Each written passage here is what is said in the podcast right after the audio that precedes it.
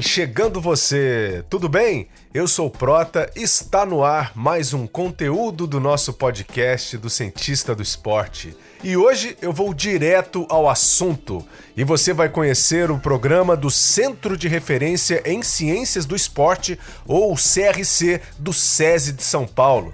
A conversa é com o supervisor do centro, o Fabiano Teixeira. Ele é profissional de educação física com mestrado em ciências da motricidade e doutorado em desenvolvimento humano e tecnologias pela Unesp e vai nos apresentar vários detalhes desse grande diferencial na formação de atletas de alto rendimento e contar como foi desde a sua fundação também como funciona, desafios e os resultados conseguidos nas Olimpíadas e Paralimpíadas de Tóquio. Vale lembrar que o SESI é uma instituição de muita tradição esportiva e educacional no Brasil há décadas, e seu impacto no ecossistema atlético é notório. Vale conhecer um pouco do trabalho a partir de agora. E eu estou na linha hoje com Fabiano Teixeira, que é supervisor do Centro de Referência em Ciência do Esporte do SESI São Paulo, que é um lugar também referência para muita gente no Brasil, referência internacional quando a, a, né, a gente olha para os resultados né, que o SESI uh, conseguiu ao longo da sua história aí, em várias modalidades esportivas. Então tem muita tradição aqui também hoje no nosso podcast do cientista do esporte. Portanto, seja muito bem-vindo aqui ao nosso podcast. Fabiano, já tem um bom tempo que eu quero falar com você e acho que nada melhor, né, do que a gente bater esse papo logo após a Olimpíada, a Paralimpíada, até para a gente falar também de tudo que vocês fizeram aí. Tudo bem com você? Seja bem-vinda. Tudo ótimo, Prota. Muito obrigado pelo convite. Um prazer enorme né, participar do seu programa. É, como eu te falei, sou um ouvinte assíduo aí, já parabenizo pela oportunidade, pela, pela, por trazer né, a ciência do esporte aí para o grande público. Né? Às vezes isso fica muito escondido com algumas ações de algumas pessoas, algumas instituições, e você traz isso à tona aí para o grande público. Parabéns e é um prazer estar aqui falando com você hoje. Esse é um espaço exatamente para vocês, né, cientistas do esporte que é, trabalham em prol da evolução esportiva, em prol da performance, né, em prol também da saúde, por que não? Que é, é o que está aí, é o pano de fundo de toda essa questão, né? Bem, hoje o nosso papo aqui vai ser sobre o Centro de Referência em Ciência do Esporte, é, localizado em São Paulo. Uh, o SESI faz um trabalho já de longa data, né, com muitos atletas bacanas, desde a formação até mesmo com os atletas profissionais já. Eu queria falar um pouco com você da história né, desse programa, quando é que ele foi criado, qual que era o objetivo e o pensamento né, de se ter uma estrutura como essa, Fabiano? Então, Prota, só para fazer uma breve introdução antes, o, o SESI, né, o Serviço Social da Indústria, é uma entidade prioritariamente educacional. Né? Então, a gente tem escola, escolas espalhadas pro, no estado de São Paulo inteiro, pra, é, que atua desde com a educação formal, e também o SESI atua com outros programas, né? então programas de esporte, de cultura, de qualidade de vida, né? como você bem falou, falando especificamente do esporte, atendendo aí desde a formação esportiva até o alto rendimento, e aí, entrando no, no Centro de Referência do Esporte, né, o, o SESI, em 2008, começou um programa de rendimento esportivo com a modalidade polo aquático. E a partir de 2008, integrando outras modalidades no, no nosso escopo de modalidades, né, voleibol, basquete, é, judô, entre outras modalidades que a gente vai falar ao longo do papo, é, começou a, a, se destacar né, em relação aos resultados, tanto no cenário nacional como internacional, e aí, em 2014, viu-se a necessidade de um atendimento baseado em ciência, né, qualificado para os nossos atletas e nossas equipes. E aí, a partir daí, o objetivo é, nasceu, né, o Centro de Referência em Ciência do Esporte, CRC, em 2014, com esse, com esse objetivo de atender os atletas e equipes do SESI. Né? Então, desde então, fazemos reuniões periódicas, discussões de caso, é, alguns trabalhos apresentados em congressos no Brasil e fora do Brasil, organizamos também simpósios, cursos, parcerias com universidades, buscando é, melhorar a qualidade de atendimento para os nossos atletas e, e, equipes né, dentro do SESI. E, e assim, atendeu ao, ao, seu propósito inicial, superou esse, esse propósito desde que vocês pensaram em criar esse programa, Fabiano? É, na verdade, o, o CRC, Prota, ele, ele nasceu né, com três grandes pilares é, na sua concepção. Um pilar de atendimento a atletas e equipes, né? então você pensa lá o, o fisioterapeuta, nutricionista, psicólogo, biomecânico atendendo na, na beira da quadra, na beira da piscina, na borda da piscina, atendendo esses atletas, né? então esse foi um dos pilares. Um outro um segundo pilar de parcerias e inovações, né, buscando aí universidades, é, o que está de novo aí no, na, na ciência do esporte para poder é, a gente fazer essa parceria e, e, beneficiar, nossos atletas e equipes desse, dessas parcerias. E, por último, a, a partir de divulgação científica, né? utilizar esses dados coletados em todas as nossas modalidades e poder fazer essa devolutiva para a sociedade através de publicações de trabalho, revistas é, científicas e publicações em, gerais, em geral.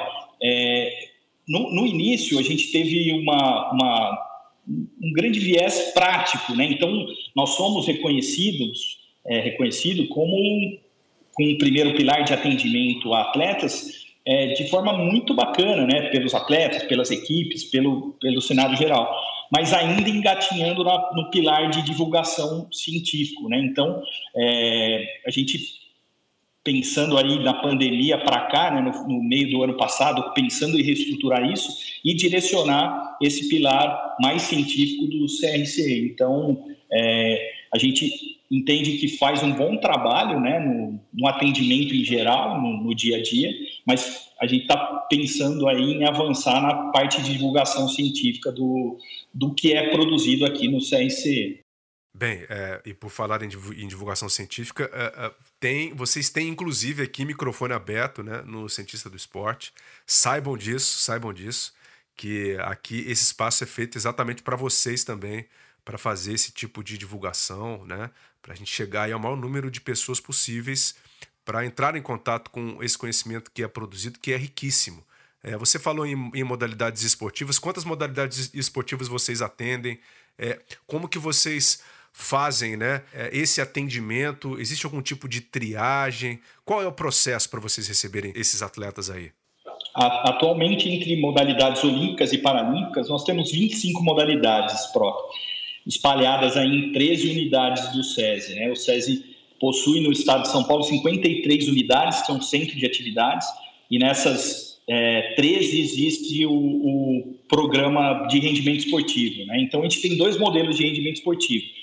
É, atleta, é, modalidades que, que, que, chegam né, ao alto rendimento, né? então que nós temos atletas profissionais contratados via CLT, e modalidades de fomento, que a gente chega até os 20 anos, né, com, com algumas modalidades, é, faz toda a formação, o rendimento até 20 anos, e aí depois esse, essa, esses atletas aí são direcionados a alguns outros instituições ou clube para seguir a carreira no esporte, mas em algumas outras nós temos aí toda a cadeia, desde a formação ao rendimento, né, em, em, em 25 modalidades. Que legal, né? Porque assim, quando a gente olha para o Brasil, o desenvolvimento esportivo ele é bem diferente, né? Eu até conversei no último episódio com a Carla da Mata, né? E a gente bateu um papo sobre isso, né? Sobre esse desenvolvimento dos jovens, tal. Nos Estados Unidos você tem muita presença das universidades, das escolas, né? É, desenvolvendo esses atletas. Aqui no Brasil a gente tem mais nas mãos dos clubes, né? E o SESI faz esse papel também de uma maneira muito importante, né? No Brasil inteiro, através do seu sistema educacional e através desse pilar que você falou, né? Esse pilar esportivo que a gente observa através dos resultados também que o SESI conquista ao longo das temporadas. Quais são os grandes desafios assim para você aqui no Brasil para se implementar um departamento como esse, né? Ou assim, eu estou perguntando isso para uh, que outras pessoas que estejam ouvindo o nosso podcast né, se baseiem também na experiência de vocês né, que eu imagino que não tenha sido uma experiência assim tão fácil, né? A gente sabe uh, que uh, é preciso muito trabalho, né?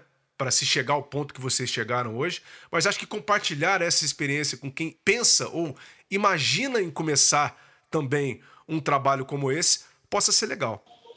É, então, acho que a gente até teve um pouco dessa conversa lá no início da pandemia, né? Que a gente bateu um papo sobre isso O que eu vejo, Prota, é que assim, a gente tem é, universidades, laboratórios voltados à ciência do esporte é, no, no, Brasil, de uma forma geral, nas, nas universidades, muito forte isso, né? com, com equipamentos de última geração, com com laboratórios é, bem equipados, mas eu acho que é uma distância muito grande do que é produzido ainda na academia da necessidade do dia a dia do treinador, do dia a dia das comissões técnicas, né? Então a gente entra, como você disse aí nessa questão de dificuldade de quebrar alguns paradigmas nesse sentido, de poder colocar o técnico, o treinador como um, um agente principal na pergunta científica, né? Então, é, na verdade, muitos não estão acostumados a fazer essa pergunta. Ele até sabe é, na cabeça dele, né, o que ele pretende para a equipe, para o atleta, mas é um, é um trabalho assim de desenvolvimento do técnico saber a pergunta é, científica que ele quer responder e colocar a equipe de uma forma geral para resolver essa questão, né? para resolver o problema do dia a dia e não é, o cara que está dentro do laboratório, um cara que não tem a, a vivência, a expertise ali do, do dia a dia do esporte de rendimento, propor situações que pode ser importante em determinados momentos, mas eu acho que o, o técnico envolvido nesse processo é, é fundamental, né? E a gente no, no, CRC procura fazer dessa forma, procura estar próximo do, do, técnico, né? A gente tem uma equipe multidisciplinar com, com vários profissionais é, dando esse suporte para o técnico e também provocando para trazer o que, qual a real necessidade daquele técnico para trazer o esporte como o, trazer a ciência do esporte como uma vantagem competitiva para aquele técnico, para aquela modalidade de uma forma geral. Né? Então, é, eu acho que, que a, a, princípio, né, pensar nesse, nesse contexto da necessidade mesmo da prática, né, muitas vezes com, com é, protocolos não tão rebuscados, não tão, é, é como se diz, porque, porque o esporte do rendimento em si ele, ele tem uma dinâmica diferente que você não vai falar para o treinador que, que ele tem que ficar uma, uma semana sem o atleta treinar para realizar um protocolo de avaliação para ter um dado de, de forma robusta na ciência só que isso não é a realidade do esporte de rendimento, né? Então a gente tenta é, quebrar esses paradigmas e estar tá próximo aí da, da, da do, do, treinador, né? Tentando responder é, de forma efetiva essas questões que aparecem no dia a dia de cada modalidade. E como é que essa resposta é legal assim em relação aos técnicos? É bacana te ouvir falar isso porque geralmente a gente pensa mais nos atletas, né? É, sempre quando a gente vai falar em alto rendimento, ah, o atleta, o atleta, o atleta. Mas, mas o técnico, é, é, ele é a mola disso tudo também, né? O pensamento ali, a forma como ele vai trabalhar com o seu atleta. Você tem técnico que trabalha com um atleta, você tem técnico que trabalha com vários atletas, né? Com uma equipe. É, e eu sei que o SESI abraça todos esses estilos diferentes também de se, de se comandar um atleta ou vários atletas. Né? Como é que é esse desenvolvimento dos técnicos aí com vocês? É, é muito bacana essa troca, viu, Proto? Porque assim, é... muitas vezes o técnico também dessa distância com, com o laboratório, eles tiveram experiências aí não tão boas de nessas trocas, né? E é uma via de duas mãos. O, o próprio cientista do laboratório, de universidades também é, tem essa, tem os dois lados aí que a gente tem que considerar. E, e, e, o técnico, na verdade, ele é um, é um grande gestor, né? Como você mesmo disse, ele trabalha com falando de modalidades individuais ou coletivas, ele tem que fazer um gerenciamento do grupo dele de atletas. É, geralmente ele tem uma comissão técnica com assistentes e equipe multidisciplinar, como eu disse, como biomecânico, psicólogo, nutricionista, médico, fisioterapeuta, preparador físico, e ele tem que liderar essa equipe também, porque ele recebe informação de todas essas vias, né? Então, você imagina cada profissional é, levantando inúmeras é, informações, de avaliações, de pontuando algumas coisas para o técnico. Ele tem que fazer um filtro, né? Ele tem que saber que informação dessa vai ser relevante para o planejamento que ele construiu ali para aquele ciclo, né? Desse determinado atleta e para saber se está no caminho ou se precisa fazer algum ajuste nesse planejamento e usar essas informações de forma assertiva. Né? Por isso, essa, essa aproximação com os técnicos é, é fundamental. A gente está elaborando um evento de iniciação científica com os profissionais é, da equipe multidisciplinar no SESI que chama O Coach Quer Saber.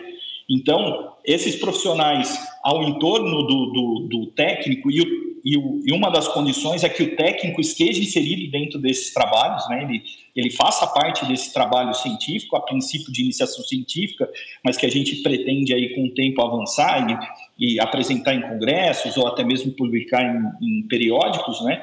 Então, que, que, que, o técnico esteja junto nessa construção para saber o, o, um tipo de, de informação que ele, que ele vai retirar de determinada área ou de áreas ali integradas para trazer essa informação de qualidade para ele tomar essa decisão. Né? Então, essa, essa, esse modelo que a gente busca é, é, desenvolver no SESI né? e avançar a cada, a cada ação pensando é, nesse, nessa questão da aplicação prática da ciência do esporte. Bem, a gente inverteu, a gente começou falando do técnico aqui antes do atleta, de forma proposital, tá? Porque eu fico imaginando, né, um atleta que chega e fala, ó, oh, o Centro de Referência de Ciências, né? Centro de Referência de Ciências do Esporte do SESI. É, eu acho que é um nome que até causa uma, uma impressão, né, naqueles atletas que chegam e falam, poxa, eles têm um centro, né? Olha só que bacana. Como é que é essa comunicação com o atleta também? É, vocês fazem isso diretamente ou isso fica por conta realmente das comissões técnicas, né? É, só para a gente amarrar esse assunto, para a gente ir para o próximo tópico. Sim. Não, fazemos também.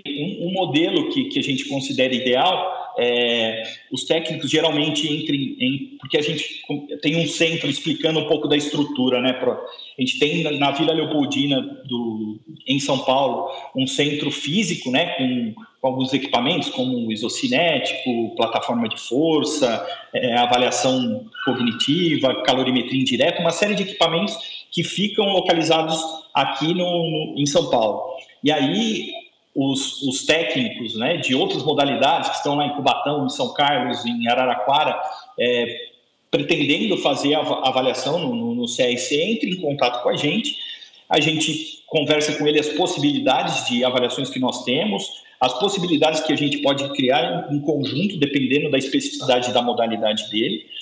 E a partir disso a gente agenda e, e, e tem feito e dado muito certo um, em estações, né? Então, o atleta, o atleta ou a equipe chega junto com o técnico aqui no Centro de Referência em Ciência do Esporte, a gente faz as avaliações, né? Então, um período na biomecânica, sai da biomecânica, vai para a nutrição, da nutrição para a psicologia, e aí essas avaliações são realizadas pelos profissionais, e aí nós temos um, um momento de devolutiva com o técnico e com o atleta, tá?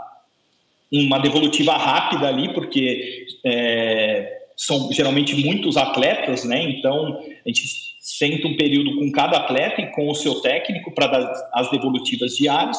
E depois a gente também elabora um relatório mais é, robusto, com as informações todas ali coletadas no dia e repassa para o técnico. Aí o técnico, é, com a sua comissão técnica, vai mastigar isso para o atleta com é, junto com o nosso apoio, né? Se tiver qualquer tipo de dúvida, qualquer tipo de, de, de colocação, perguntas ali, a gente está à disposição, mas no final, a, depois desse, desse, dessa entrega, desse, desse bate-papo ali, no dia da avaliação, a gente faz uma entrega, um documento formal, para que chegue aos técnicos e os técnicos repassam isso aos atletas. Eu ainda quero falar com você sobre o resultado né, da Olimpíada, da Paralimpíada também.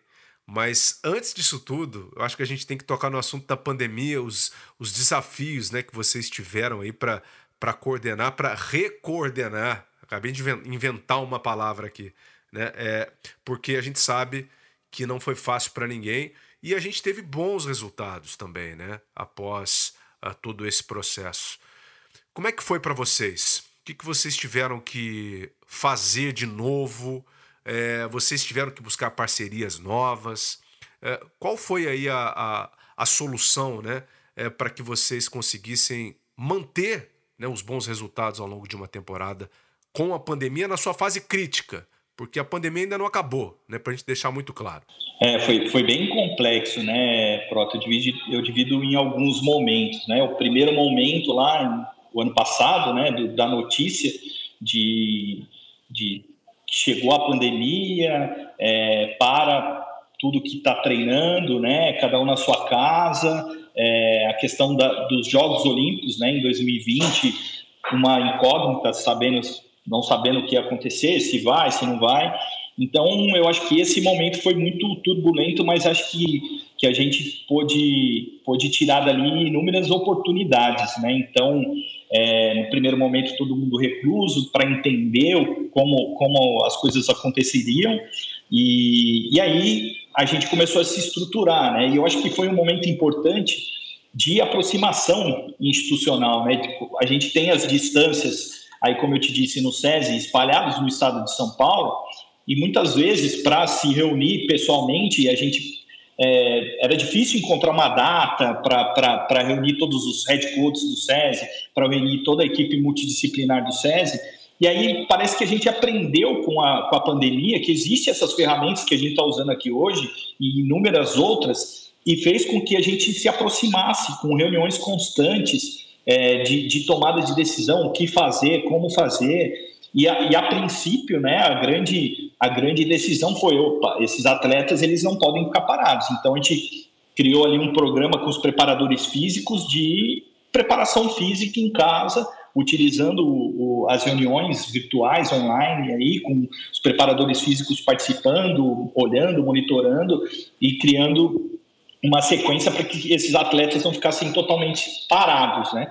E além disso, é uma troca riquíssima, né? Como eu te disse ali, diversas modalidades, a gente trocando com os, com os técnicos, trazendo convidados, abordando temas da ciência do esporte é, para dentro do SESI, né? Então, por exemplo, a partir dali, é, o professor Marcelo Papote, da GCFEX, da USP de Ribeirão, que você já até conversou com ele, é, ele fez uma apresentação ali e tinha um, um trabalho é, em desenvolvimento de hipóxia, né, simulação de hipóxia é, intermitente para atletas de, de, natação, no caso que foi o, o, a adesão desse programa. Então, poxa, a gente depois que voltou a pandemia utilizou essa tenda de hipóxia em parceria, né, e, e tivemos resultados muito muito bacanas, até a classificação do, de um menino, o Matheus Gonchi, para os Jogos Olímpicos da natação, né? Então, voltando a falar da pandemia, esse primeiro momento aí que, que poxa, foi rico nessa construção de trocas com, com pessoas de fora do SESI, dentro do SESI, esse, esse monitoramento dos atletas em casa, fazendo atividade física, fazendo a preparação física, e depois na, na, na no, no, retorno, né, aquela, aquele cuidado na com, com o retorno aos treinos, a princípio com os atletas que, que eram potenciais para os Jogos Olímpicos, que, que foram retornando aos poucos para a sua especificidade da modalidade, né? Então, cuidados com protocolos, um cuidado muito grande com, com lesões, né? Porque um período ali parado, dependendo da forma que ele retornasse, o atleta retornasse para a atividade, ele poderia se lesionar e perder a oportunidade de disputar os jogos. Aí ao, ao, ao mesmo cuidado em relação às competições, né? Porque, poxa, até então a pandemia, você, as competições, de uma forma geral, são grandes congregações, né? os atletas se encontram, os técnicos conversam, é, é muito bacana. E, e, e, nesse período crítico de pandemia, tinha que ter um cuidado além disso, né? Pô, você não vai abraçar o seu, o seu colega que você faz muito tempo que não vê, é, você tem que ter todo um cuidado com os protocolos de higiene, que a gente sabe, utilização de máscara, álcool em gel, aglomerações. Então, foi, foi, foi muito preocupante. E como você mesmo falou, mesmo hoje, né, apesar de, de a, o número de casos ter diminuído, o número de mortes é, está diminuindo, né? Mas a gente ainda não não saiu da pandemia. Todos os cuidados são é, muito importantes, né? Então a gente tem nas, nas nossas unidades ressaltado a questão com os cuidados na, na, na questão de higiene, protocolos de saúde por conta da, da pandemia e mas é, buscando treinar, né? Buscando dar sequência ao que foi construído é, mas um desafio extremamente é, grande né, para todo mundo que está vivendo nesse, nesse cenário no esporte, esportes de contato, esportes coletivos, né? Então, é muito desafiador, mas acredito também que nos trouxe aí excelentes oportunidades para construir coisas novas, viu, Pro?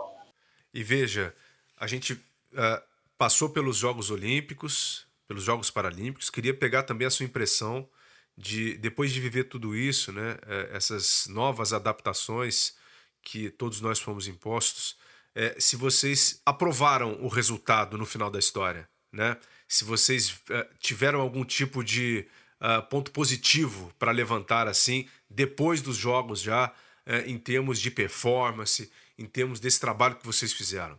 Como é que foi? Como é que foi para vocês? Resumindo, resumindo, né? uhum. né? Como é que foi para vocês os Jogos Olímpicos e os Jogos Paralímpicos? Eu sei que aqui, se, se, eu, se eu tiver errado, você me corrige.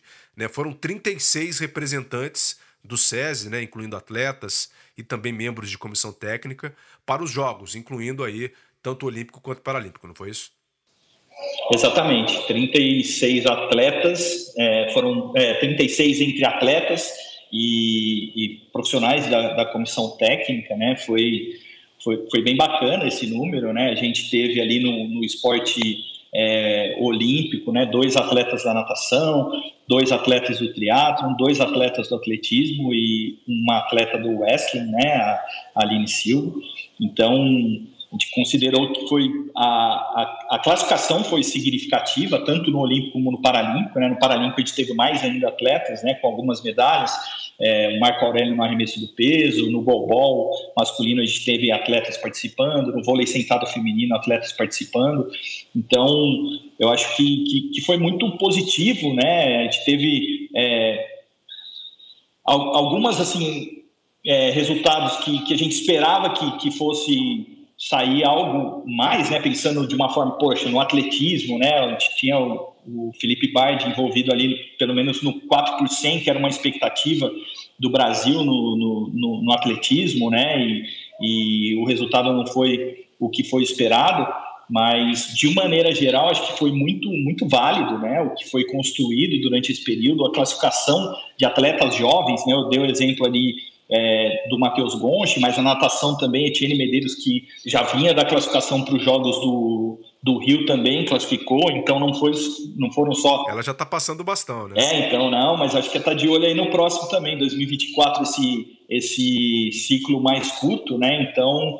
É, acho que ainda tem, tem, tem lenha para queimar a, a Etienne, né? É até uma coisa legal isso que você falou, só para a gente interromper aqui um pouquinho. Eu digo assim, já está passando o bastão, porque muitos atletas que, porventura, né, que pensavam que essa poderia ser a sua última Olimpíada, né? Com esse ciclo olímpico um pouco mais curto, com esse ciclo paralímpico mais curto, né? Muitos deles devem, devem ter pensado assim: por que não? Por que não? Eu tenho ainda lenha para queimar, tem ainda né, muita energia aqui dentro de mim. Como é que vocês estão planejando aí esse próximo ciclo olímpico e paralímpico? E como é que o centro de referência de ciências ele entra nessa jogada também com a, a visão diferenciada aí para quem sabe maximizar esses resultados também, Fabiano? É, como você falou, né? Assim, um ciclo, o de Tóquio mais longo, né? Agora esse mais curto de três anos. Então, o atleta ali que está numa, numa meia-idade, pensando o que vai ser é, e sabendo que é um tiro mais curto, ele, ele vai para cima e tentar classificar para os Jogos Olímpicos, fazer boas marcas né, nos no, Jogos de Paris. É, eu acho que é, um, que é um desafio também, né? Esse, esse ciclo mais curto, são três anos é, começando, na verdade, logo depois do término dos Jogos de Tóquio.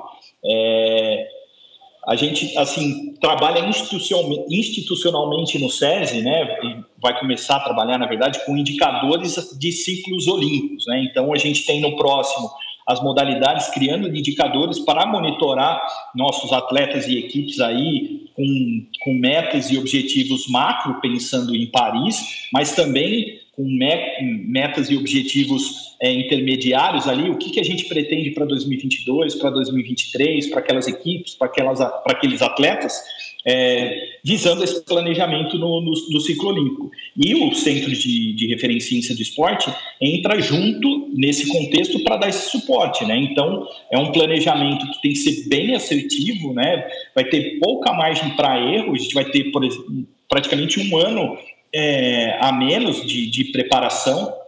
Então, a, o CRCE entra nesse contexto institucional de buscar metas e indicadores, pensando em ciclos olímpicos, é, junto com as modalidades, tentando tirar o máximo e potencializar ao máximo, dando suporte dando esse, esse apoio, suporte científico para melhorar e maximizar os resultados dos nossos atletas, das nossas equipes. Né? É, e assim, existe alguma expectativa também é, de vocês, assim, de tentarem promover novos atletas, né, trazerem outros atletas também, né, já que já que é uma das marcas, né, vocês fazerem novas contratações assim de atletas. O que, que você pode falar para a gente sobre isso? E também já olhando aqui para a formação, né, falando já sobre a formação desses novos atletas que já vão começar a fazer essa transição ali do, do vamos dizer, do juvenil, né, já para se profissionalizar, aquela turminha ali do 15, 16 anos que já pode estar tá dando um caldo legal nas mais diversas modalidades.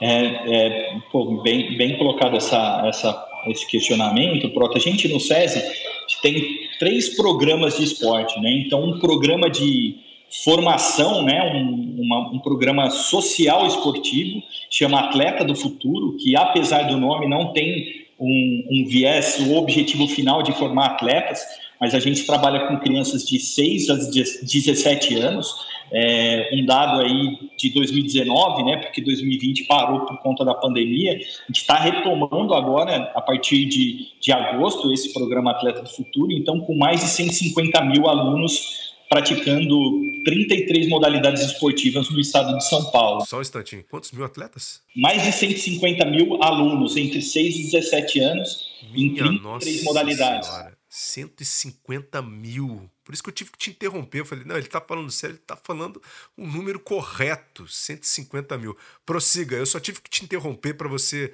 é, bater o martelo nesse número aí. Incrível. Então, é um, é um programa social esportivo, uma metodologia desenvolvida pelo SESI, né, que essa metodologia, inclusive, é, fez 30 anos agora em 2021, né, com base em, base em ciência mesmo, né, então, é, com, com, fases aí bem definidas de ampliar, ampliar vocabulário motor, é, não especializar com 9, 10 anos, fazer é, um, um rodízio entre as modalidades para ampliar essa, essa é, esse vocabulário motor da criança e a partir dali dos 11 anos já direcionar para uma modalidade que, que, ele, que ele goste, que, que ele, ele ache mais interessante de, de praticar.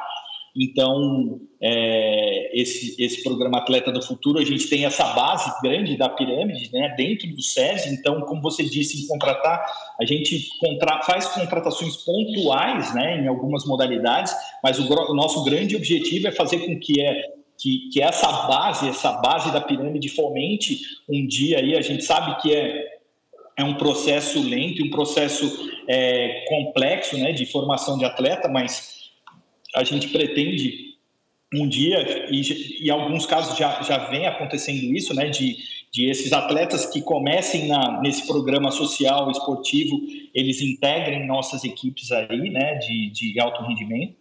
A gente tem uma, eu acho que é o que é o grande é o grande chave no Brasil, grande chave, na verdade, é um, um, programa intermediário, porque a gente no Brasil tem inúmeros programas sociais esportivos que muitas crianças ali envolvidas é, na, na formação esportiva e depois a gente tem o programa de rendimento esportivo.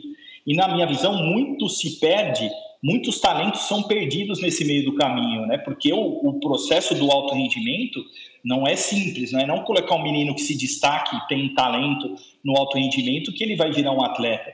Então, no SESI, a gente é, tem um programa que chama Programa Treinamento Esportivo, que é um programa que o aluno ele vai transitar tanto no social ainda, como no alto rendimento, para não ser um choque tão grande a mudança desse menino sair de um programa social com uma carga, um volume de treinamentos relativamente baixo e cair no alto rendimento com volumes e intensidades que ele vai desistir no meio do caminho e muitos talentos vão acabar se perdendo nesse processo. Né? Então a gente tem esse, esse programa é, treinamento esportivo, né? em 2019 ali ficou entre próximo a 4 mil alunos né, transitando nessas duas fases, e depois o rendimento esportivo, com com categorias de base e o alto rendimento, buscando aí participar das competições. Na verdade, o grande objetivo é, do SESI é, é, é, fomentar o esporte nacional, né? Então a gente tem modalidades como que não são tão é, comerciais entre aspas aí, a gente tem modalidades, se a gente tivesse modalidades como o hockey sobre a grama, o rugby, é, tênis de mesa, é, polo aquático, então modalidades que não aparecem para o grande público aí na, na televisão, mas é um, é um dos caminhos do SESI em fomentar o esporte nacional próprio. E é curioso, né, Fabiano, porque quando a gente pensa em, em, ciência, né, quando a gente fala desse alto nível de gerenciamento do esporte, a gente pensa também em tecnologia. Como é que você enxerga né, a tecnologia como uma ferramenta no seu dia de trabalho? É preciso ter o suprassumo da tecnologia mundial para você ter um bom trabalho com ciência esportiva? Então, Prota, assim, a gente sabe, né, o, o, o, avanço da, da ciência do esporte nos últimos anos tem sido gigantesco, né, e a tecnologia vem acompanhando esse avanço também. E, assim, são, são duas vias, né? A gente tem, como você disse aí, o, o mais alto da tecnologia mundial, ela pode ser benéfica, com certeza, mas a gente tem ferramentas e instrumentos gratuitos hoje em dia, né? Eu cito um software aí, Kinovea, é, que é um software gratuito para gratuito para avaliação biomecânica, que é muito robusto, muito interessante, está aberto para qualquer pessoa acessar o site, baixar o programa e utilizar. Né? Então, é, tem essa via que, que que está na mão, né? Se a pessoa tiver um interesse, buscar um pouquinho, ela vai ter um, ela vai ter que vai ter tecnologia diferenciada para a sua utilização. E existem também as tecnologias de ponta aí que também podem ser benéficas. Atualmente no SESI a gente, é, junto com a Sensorial Sports, a gente tem avaliações cognitivas via realidade virtual então, com, com, com, variáveis como qualidade de reação, tempo de reação, visão periférica, isso no esporte traz informações muito relevantes para psicólogo, para comissão técnica trabalhar aqueles pontos a melhorar do, do atleta. Né? Então, essa é uma tecnologia que não tem um acesso tão global, né, tão democrático, mas com certeza também pode, pode beneficiar nossos atletas. Além de inúmeros softwares, inúmeros softwares de controle de, de carga, de, de treinamento baseado em velocidade. É, então, é, não, não, não tem condição de um profissional que está trabalhando com ciência do esporte, ou com esporte em geral, por exemplo, os preparadores físicos, não tem como esse profissional estar inserido num, num, num, contexto de tecnologia, de avanços, porque é, esse profissional que não tem esse viés tende a ser é, excluído do mercado, porque a tecnologia vem a beneficiar né, não só o esporte, mas de uma maneira geral a, a sociedade. A gente tem, como eu disse, é, situações mais democráticas de acesso e menos democráticas, mas de, de qualquer forma, e as duas formas são importantíssimas para a evolução do esporte de uma maneira geral, na minha visão. Entendi. E assim, falando em tipo em, em, equipamentos mesmo, né? De avaliação, de performance e mesmo de avaliação de condição física dos atletas, né? O que, que vocês dispõem no centro de referência? Então, nós temos um, por exemplo, o dinamômetro isocinético, que é um, um equipamento que não é relativamente novo, mas não dá possibilidades de avaliar, por exemplo, desequilíbrios entre músculos agonistas e antagonistas do atleta, é, assimetrias laterais, né? Se, se o atleta tem alguma defasagem em relação a, a, a, uma musculatura e a gente consegue ser assertivo nessa avaliação, né? Um dos exemplos. A gente tem também aqui no, no CRC o equipamento de calorimetria indireta, por exemplo. É, hoje em dia, acho que a grande maioria aí dos nutricionistas esportivos é, utilizam é, fórmulas que predizem o metabolismo basal do atleta. E quando a gente vai para a medida, né, o que é medido e o que é predito em fórmulas, a gente tem diferenças aí até de 20, 25% e aí você pensar numa modalidade de luta, você fazer uma, uma, uma, uma, uma prescrever uma dieta com uma diferença de 20% de, de, de gasto calórico, né? É um no esporte de rendimento que é que ali a gente está buscando detalhe é, é extremamente é, relevante, né? Então a gente tem isso também. Como eu disse, em, também a, a, na avaliação cognitiva a gente tem é, junto com a sensorial esporte, sensorial esportes esse, essa avaliação tanto em mobile, né? Então, os atletas podem ser avaliados é, num, numa avaliação no celular ou até mesmo num, num óculos de realidade virtual, é, que, nos, que nos traz informações relevantes de tomada de decisão, é, qualidade de tomada de decisão, visão periférica, entre, outros, entre outras variáveis aí cognitivas trabalha também com plataforma de força, fotocélulas, alguns equipamentos de recovery aí na área da fisioterapia também. Então, é uma, uma gama de, de equipamentos que a gente tem, né, possui e, e sempre está de olho aí nas, nas, novidades no mercado, que a gente pode ser, o que pode ser relevante é, para a gente melhorar o nosso resultado, a gente está de olho e busca estar tá antenado aí nessas nesses equipamentos de última geração. Excelente, excelente. Bem, a gente já vai chegando aqui na, na reta final do nosso papo. Muito bacana poder conhecer um pouquinho disso tudo que o SESI vem fazendo aí com vocês todos, viu, Fabiano? E agora, aquela pergunta, né? Quais são os próximos passos do, do CRC e quais são esses grandes desafios, né, que vocês pensam já para esses próximos anos? Então, Prota, acho que o, o, o, grande desafio aí, os próximos passos do CNC, na verdade, a gente vem evoluindo ao longo dos, dos anos aí em qualificar a equipe, né? Então, é, hoje a gente conta dentro dessa equipe multidisciplinar é, profissionais com mestrado, com doutorado, com pós-doutorado, né?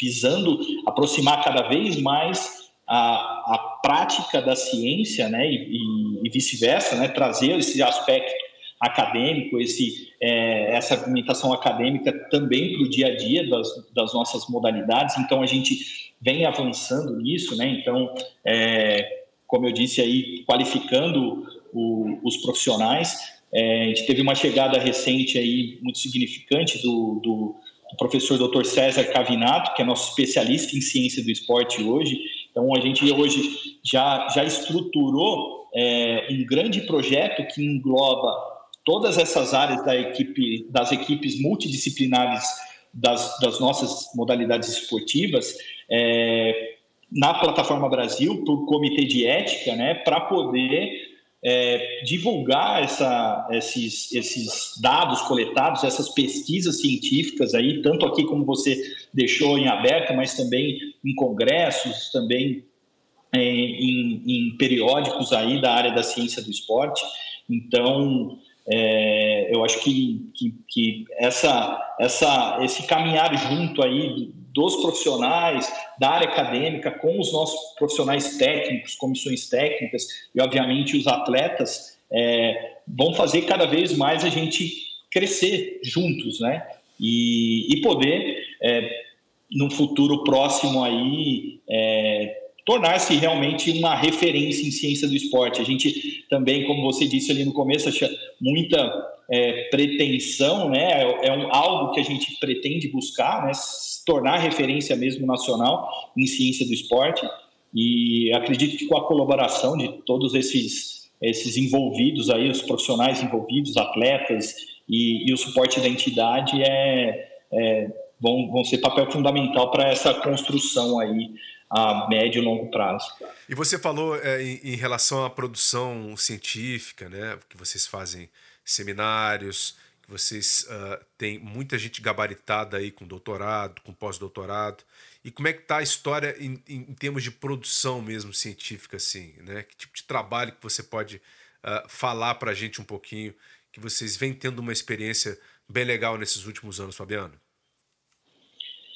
Ah, muito legal, Prota. A gente tem, tem pensado em alguma, alguns trabalhos que, como eu disse anteriormente, que realmente sejam é, aplicados na prática. Né? Então, a gente está construindo aí um trabalho na área de nutrição é, do voleibol, no qual nossa nutricionista ela, ela faz um monitoramento do, da, do nível de hidratação do atleta antes dele chegar para a partida e eu estou falando isso do campeonato paulista adulto, masculino, né? Então, esse controle de hidratação antes do atleta chegar, então, fazendo uma avaliação de urina, fazendo uma pesagem do atleta antes da partida, controlando a ingestão tanto é, de líquidos como de sólidos durante a partida, e reavaliando ao final da partida. Então, em todos os jogos do Campeonato Paulista, nós estamos monitorando é, como se comporta esse perfil de hidratação dos nossos atletas.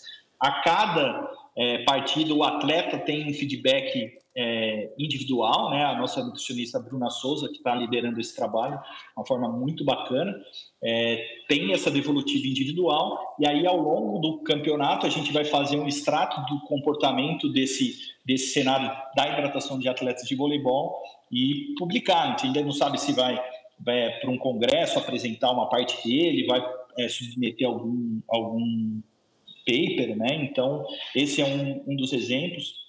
A gente tem também na área da biomecânica, professora Jerusa, né, pós-doutora na biomecânica, fazendo estudos muito importantes no, diversas modalidades, na natação, mas com destaque aí no atletismo. Então, é, nosso atleta Marco Aurélio, que ganhou uma medalha de prata na Paralimpíadas no lançamento, ela fez um trabalho muito bacana de, de predizer esse, esse, esse lançamento né, a partir de variáveis de saída de ângulo, de velocidade de lançamento, então que também está sendo construído e a gente pretende apresentar em trabalho, apresentar o trabalho e, e, e, ou publicar em alguma revista. O próprio Eric, né, que recentemente é, chegou próximo aí ao Robson Caetano, fez 10,01 na, na, nos 100 metros rasos recentemente, também com um trabalho muito relevante ali da saída do, do bloco, né? Algumas variáveis de ângulo, de comprimento de passada, são sem, estão sendo estudados e analisados. Em breve nós teremos novidades aí em relação às publicações e divulgando isso para o grande público interessado em ciência do esporte, em atletas de alto rendimento e principalmente aplicados aí à prática do dia a dia. Legal, é, traz inclusive esse lado científico de aplicação em atletas de alto rendimento. Até a gente teve recentemente aqui o Irineu Loturco, né? Uh, o Irineu do, do NASP, é, que também trabalha com, com atletas, faz pesquisa também com atletas de alto rendimento, e é bacana ver também que o SESI uh, vem também com esse trabalho, né?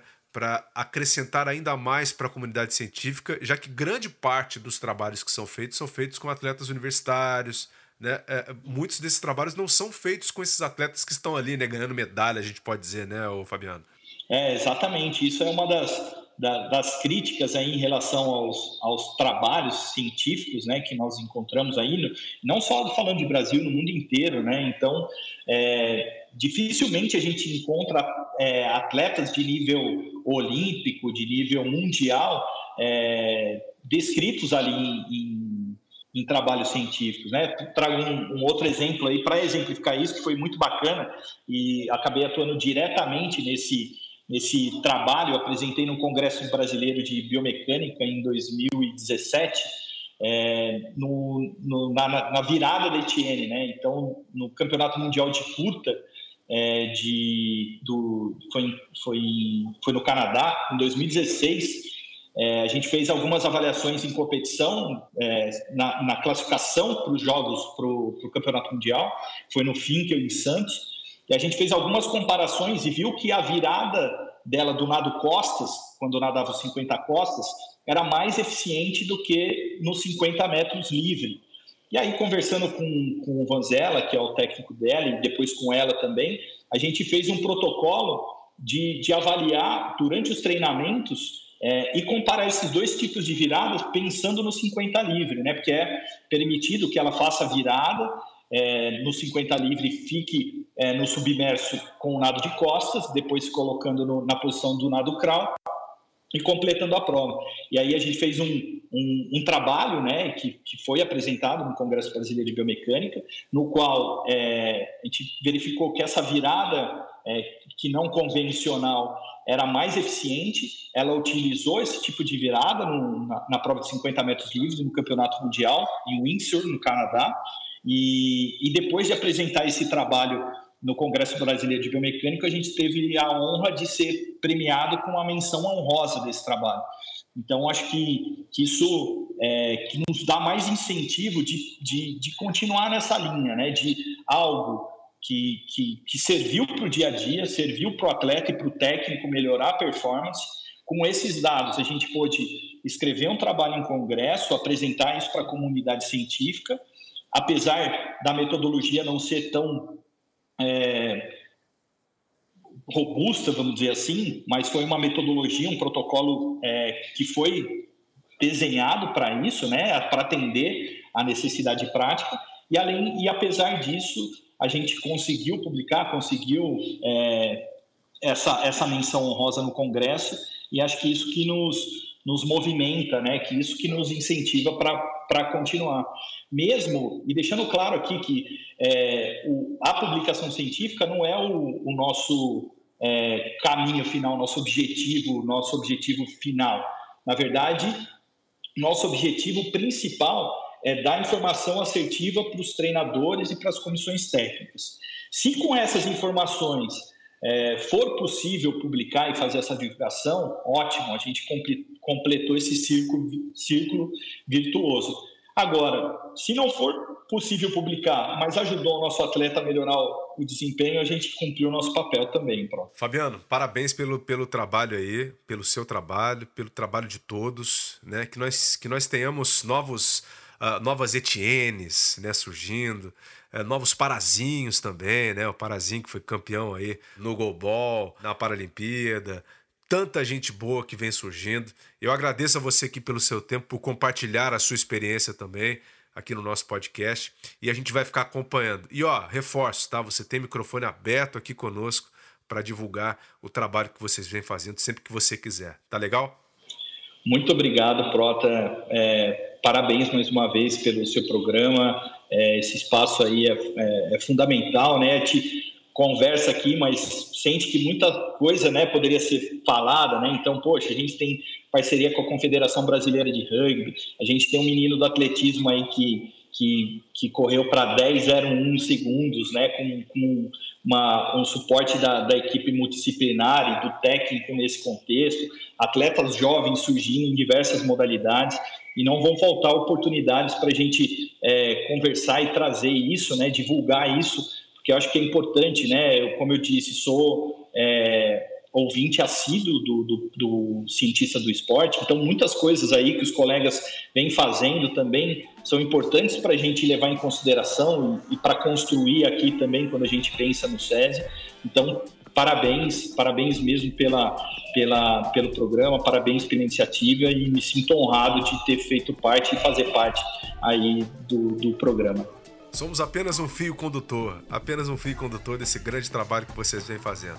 Um forte abraço para o Fabiano Teixeira, direto do Centro de Referência em Ciências do Esporte do SESI São Paulo, aqui no Cientista do Esporte.